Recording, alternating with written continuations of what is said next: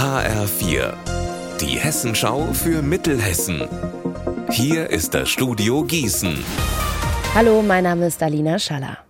600 Kilogramm Munition und 35 Waffen in einem Privathaushalt. Diesen Rekordfund gab es jetzt im Landekreis.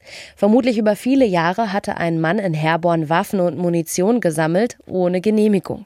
HR4-Reporterin Lea Schebaum, wie ist denn die Sammlung entdeckt worden? Angehörige haben die Sammlung nach dem Tod des Mannes entdeckt und da waren Silvesterfeuerwerk und leere Patronenhülsen noch die harmlosen Funde. In der Wohnung lagen kistenweise scharfe Munition, außerdem verschiedene Gewehre, Pistolen, alte Revolver und Granaten. Aber auch der Spreng Sprengstoff TNT und sogar eine Panzerfaust. Wer einen ähnlichen Fund macht, sollte übrigens immer direkt die Polizei rufen. Die kümmert sich dann darum, dass Fundstücke sicher abtransportiert werden. Die Polizei hat Anfang der Woche im Kreis Marburg-Biedenkopf kontrolliert und jetzt Bilanz gezogen. 48 Autos sind zu schnell gewesen. Einen Fahrer haben die Beamten mit dem Handy am Steuer erwischt. Für zwei Verkehrsteilnehmer ging es zu Fuß weiter. Ein BMW-Fahrer hatte keinen TÜV, abgefahrene Reifen und sein Auto frisiert, ohne die Änderungen einzutragen. Ähnlich ging es auch einem Motorradfahrer, der an seinem Auspuff rumgeschraubt hatte. Beide Fahrzeuge hat die Polizei stillgelegt.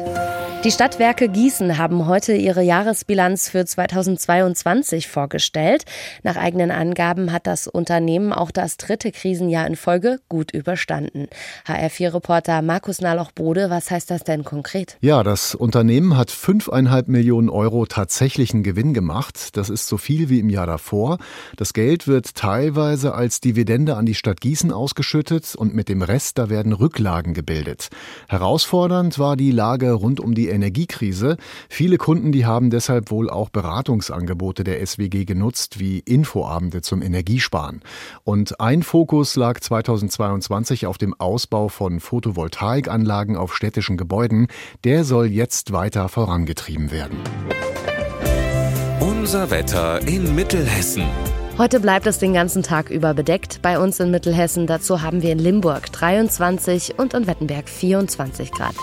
Am Abend und in der Nacht kann es gebietsweise auch noch mal ein kleines bisschen regnen.